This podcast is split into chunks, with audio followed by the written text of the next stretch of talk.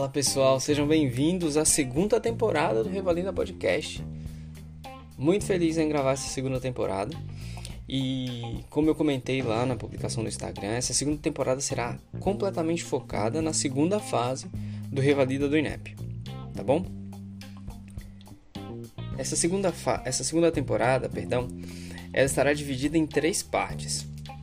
Uma parte focada na generalidade ou seja, de como realmente é a segunda fase do revalido do INEP e como estudar por, efetivamente pelos checklists. Outra parte, que serão cinco episódios focados em como foram as estações do Revalida de 2020. E a terceira parte, com relatos de alguns médicos revalidados sobre como foi realizar a prova nos seus locais de prova. O meu relato, por exemplo, é sobre Salvador, onde eu fiz a prova. Ah, sejam muito bem-vindos e o meu nome é Esdras Barbosa. Então, pessoal, trazendo um pouco da generalidade, né, uma visão geral de como é a segunda fase do Revalida do INEP. Na segunda fase do Revalida do INEP, você precisará passar por 10 estações, sendo duas estações por área, ou seja, duas de clínica, duas de cirurgia, duas de pediatria, duas de ginecologia e obstetrícia e duas de medicina da saúde da família e comunidade, ou saúde coletiva. Essas 10 estações serão divididas em dois dias, 5 no sábado, 5 no domingo. Né? Você no sábado realizará cinco estações, sendo uma de cada área, e no domingo, cinco estações, uma de cada área. Para o pessoal que por motivos pessoais não pode fazer alguma tarefa no sábado durante o dia, né, enquanto o sol está no céu, o INEP organiza para que esse pessoal faça a prova depois do pôr do sol. Tá certo? Então, enquanto a isso, não há problema. Ah, ao chegar no local de prova, você será identificado provavelmente com um adesivo que funciona como um crachá. É, seus itens pessoais serão lacrados, tá? celular, tudo mais. E aí você ficar esperando o momento de entrar para a prova.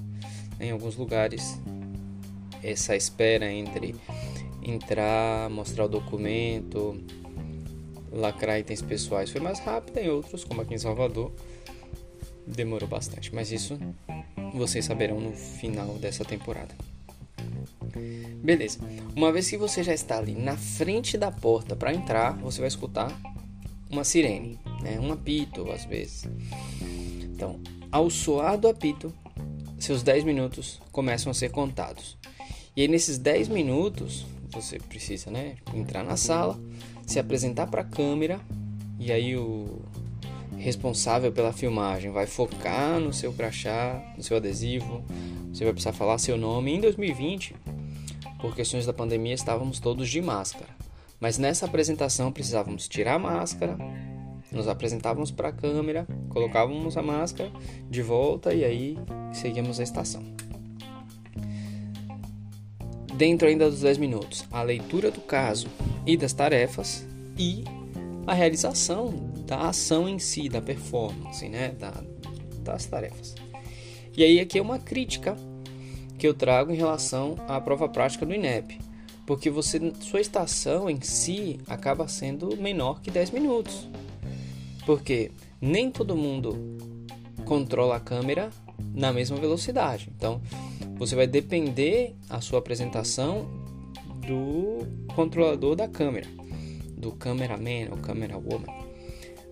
Depois, nem todo mundo lê na mesma velocidade, nem todos os casos clínicos são do mesmo tamanho.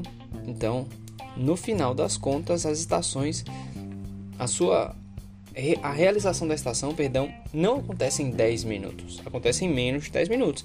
E é uma dica para a prática, para o estudo da prática, desculpem. Realizem a estação de vocês em menos de 10 minutos. Acostumem-se a realizar, a praticar em 8 ou 9 minutos. Porque no dia da prova, provavelmente esse seja o tempo que você tenha para realizar a tarefa da estação. Beleza? Ok.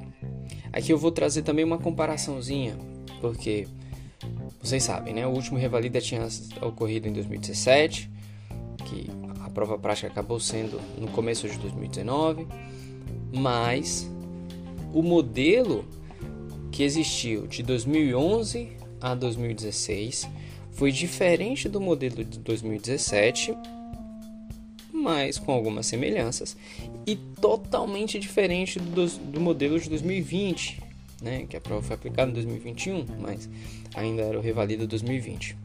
Então, cuidado com isso no estudo, tá? No estudo com checklist, mas vamos falar sobre isso depois. Beleza. Ainda sobre visão geral do revalida. Atores fiscais e auxiliares. Beleza. Ah, os atores, nós sabemos, né, eu acho que isso ficou de conhecimento público, que os atores para o Revalida eles são mal preparados. Eu não estou dizendo que eles são mal atores, tá bom? Eles são mal preparados. Os scripts são pequenos, tá? Então a performance do ator também fica limitada por esse script pequeno. Alguns atores estavam mais nervosos que eu e por exemplo, na minha estação de ginecologia obstetrícia do primeiro dia, a atriz estava extremamente nervosa, o que me prejudicou bastante. Eu considero que me prejudicou bastante. Né?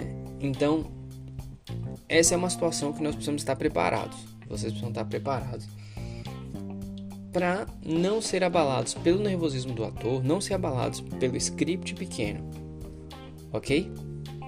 Os fiscais e auxiliares. Eu não sei bem quem é fiscal e quem é auxiliar. A verdade é essa.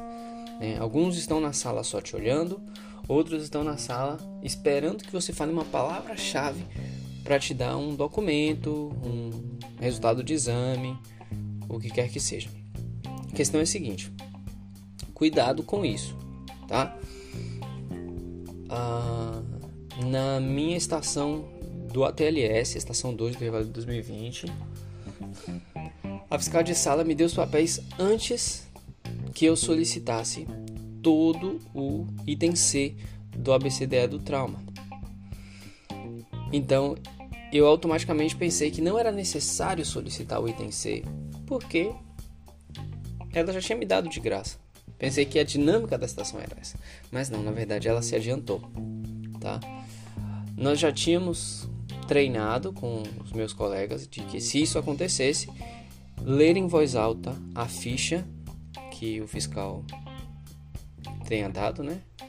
E aí, com esse proceder, eu, pude depois né, entrar com recurso pedindo os pontos referentes a isso. Olha, a fiscal ela se adiantou, mas eu sabia do, da necessidade de solicitá-los, por isso eu solicitei. Você pode perceber que depois eu calculei o Glasgow, né, o item D, o E, mas sobre recursos nós vamos falar depois também. Então, cuidado com essas questões. Olha, as câmeras, elas variam de estado a estado, pelo que eu percebi em 2020, todos os lugares foram celular, exceto na reaplicação da prova em Brasília, que aí eles usaram câmeras mesmo.